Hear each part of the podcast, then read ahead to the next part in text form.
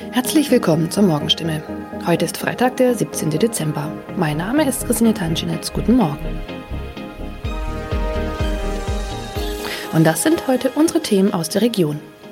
Kinderärzte sollen Impfstoff zurückhalten. Freifahrt in der Stadtbahn bei kaputten Automaten. Und Papagei überlebt Wohnungsbrand und wird Tage später gefunden. Weil nicht genügend Corona-Impfstoff für Kinder im Alter von 5 bis 11 Jahren vorhanden ist, fordert das Land Baden-Württemberg nach Informationen der Heilbronner Stimme dazu auf, ausreichend Impfstoff für die Zweitimpfung zurückzuhalten.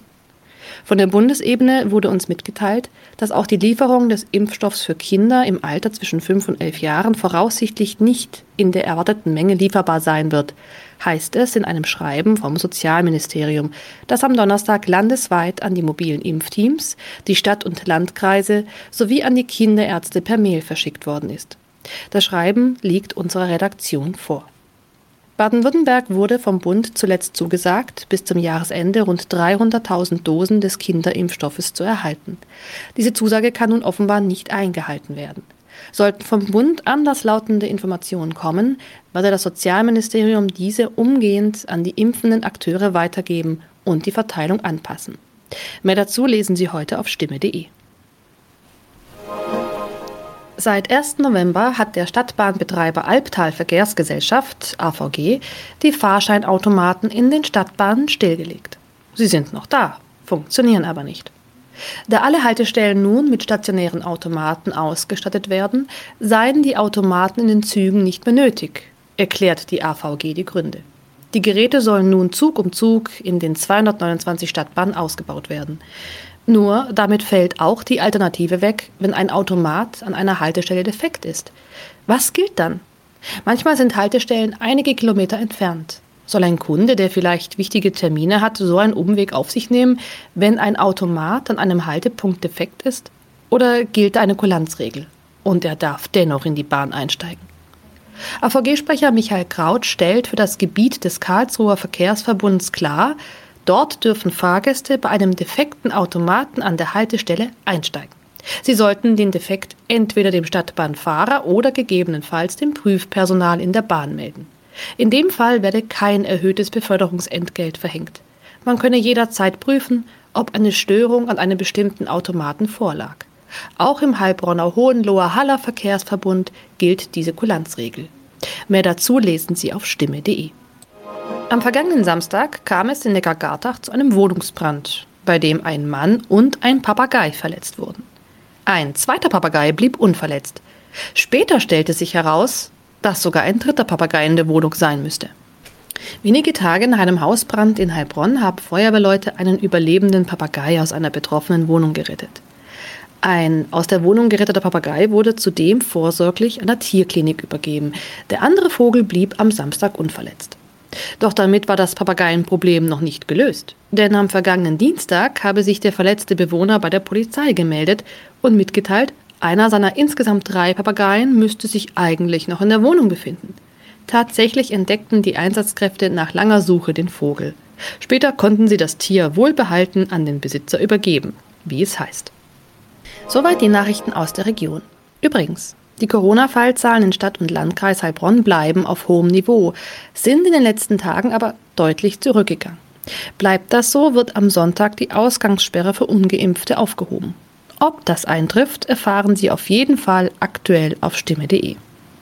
Haben Sie Kritik, Fragen oder Anregungen zu unserem Podcast? Dann schicken Sie einfach eine E-Mail an podcast.stimme.de. Weiter geht es hier mit Nachrichten aus Deutschland und der Welt mit unseren Kollegen und Kolleginnen aus Berlin. Ich verabschiede mich für diese Woche. Wir hören uns im neuen Jahr wieder und ich wünsche Ihnen eine besinnliche Weihnachtszeit und einen guten Rutsch. Vielen Dank und einen schönen guten Morgen. Ich bin Nicole Markwald. Das sind heute unsere Themen aus Deutschland und der Welt. Wer will was? Welche Themen sind bei den anstehenden Koalitionsverhandlungen besonders knifflig? Flüchtlinge an der EU-Außengrenze. Welche Rolle spielt der belarussische Machthaber Alexander Lukaschenko? Und es geht wieder los. Die amerikanische Basketballliga NBA startet in eine neue Saison. Die Sondierung ist gelaufen, die großen Leitlinien in einem Papier festgehalten. Noch in dieser Woche starten dann SPD, Grüne und die Liberalen die Koalitionsverhandlungen. Klar ist, es sitzen sehr unterschiedliche Partner an einem Tisch. Jan-Henner Reitze berichtet aus Berlin. Eine Ampelregierung muss den steigenden Sprit- und Energiepreisen etwas entgegensetzen. Bitte nichts in Sachen Cannabis-Legalisierung ändern. Oder vielleicht doch, auf keinen Fall von Kernforderungen abweichen. Ob Verbände, die eigene politische Basis oder gerade akute Alltagsprobleme. Von allen Seiten werden große Erwartungen an SPD, Grüne und FDP gestellt. Der Druck ist groß und die Koalitionsverhandlungen werden schwierig und dauern. Es muss sich noch zeigen, wie weit der beschworene gemeinsame Spirit trägt und ob auch bis ins Detail für alle tragbare Lösungsansätze gelingen. Wie soll die Bundesregierung darauf reagieren, dass zunehmend Flüchtlinge über Belarus und Polen nach Deutschland kommen? Dazu will heute bei der Sitzung des Kabinetts Bundesinnenminister Horst Seehofer seine Vorschläge vorstellen. Der Hintergrund? Die Bundesregierung, aber auch die Regierungen in Lettland, Litauen und Polen beschuldigen den belarussischen Machthaber Alexander Lukaschenko in organisierter Form Migranten und Flüchtlinge aus Krisenregionen an die EU-Außengrenze zu bringen.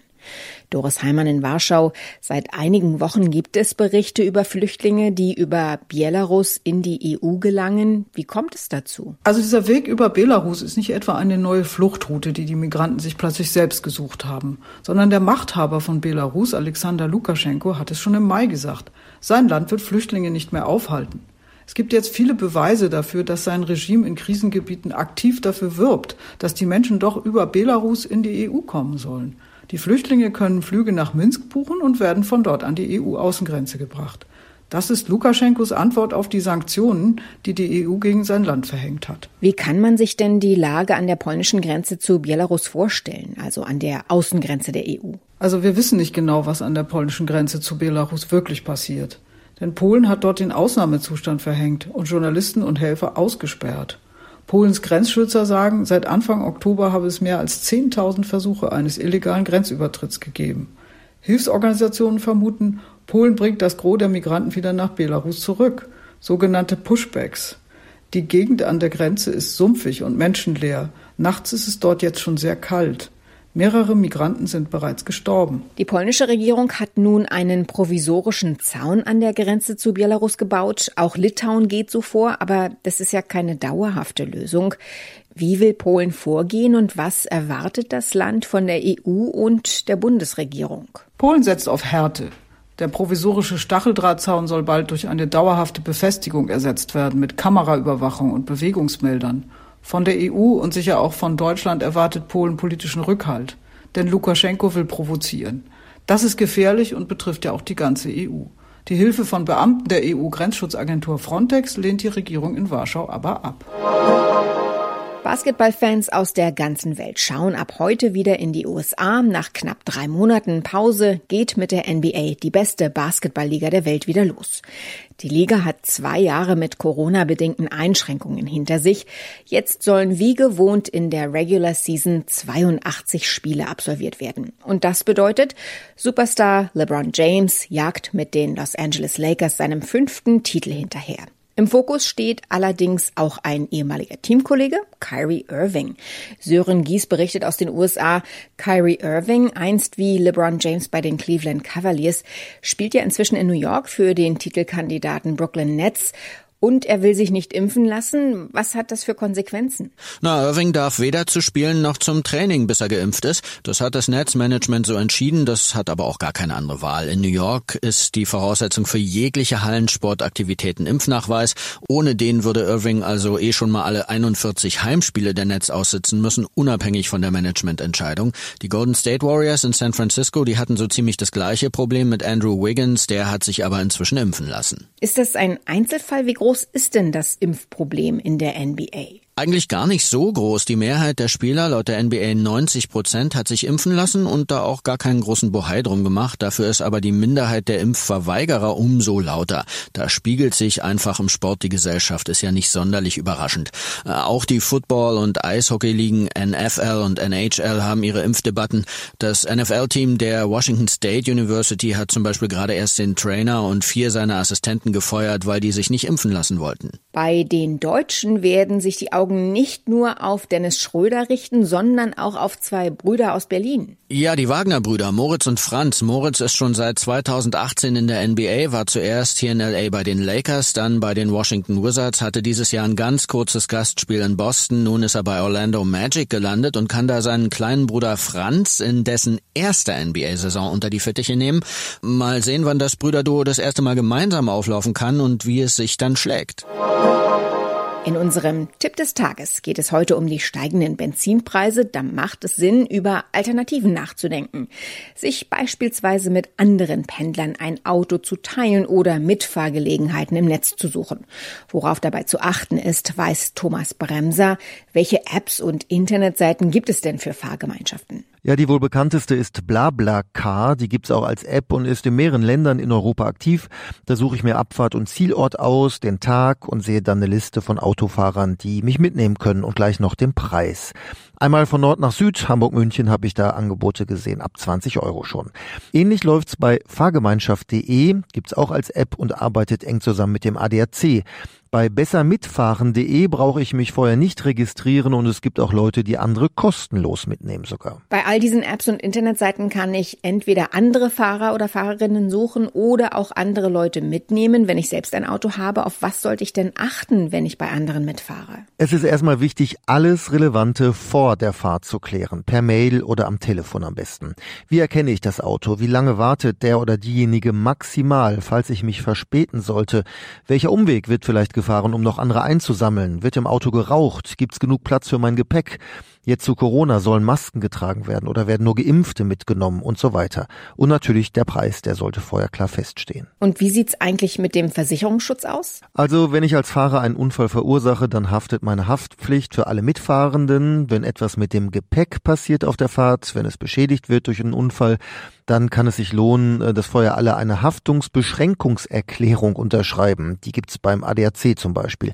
Dann hafte ich als Fahrer nicht für das Gepäck der anderen. Jetzt gibt's einige, die verdienen ihr Geld damit, andere mitzunehmen und verlangen viel mehr Geld, als sie eigentlich sollten. Wenn die Versicherung das rausbekommt, kann sie Geld zurückfordern bei einem Schaden. Thema Sicherheit. Worauf sollte ich achten, dass eine Fahrt bei fremden Leuten möglichst sicher ist? Ja, das ist der Vorteil an den Portalen, bei denen ich mich registrieren muss. Da sind die Daten hinterlegt und ich kann meist auch Bewertungen lesen von anderen.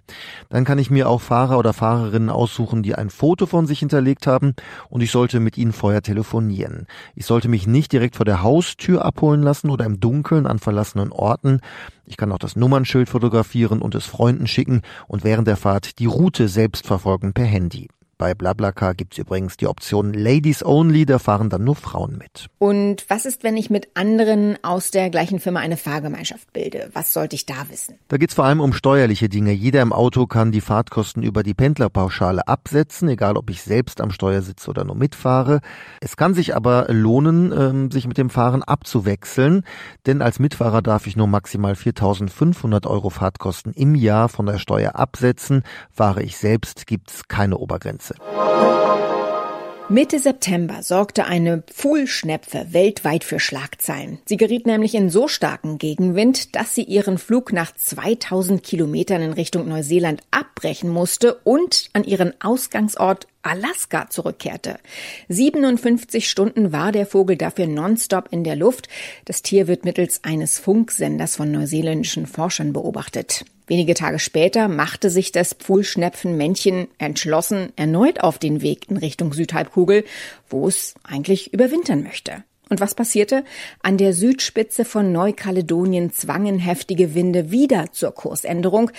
Dieses Mal entschied sich allerdings 4BWRB, so seine offizielle Kennung, zur Zwischenlandung. Seitdem ist die Pfuhlschnepfe auf der Insel im Südpazifik und scheint es dort sehr zu genießen und sich ans vergangene Jahr zu erinnern. Da ist dem Vogel nämlich Ähnliches passiert und er ruhte sich dort etwas über einen Monat aus bevor er dann doch die Schlussstrecke nach Neuseeland absolvierte. Soweit das Wichtigste an diesem Mittwochmorgen. Mein Name ist Nicole Markwald. Ich wünsche einen guten Tag.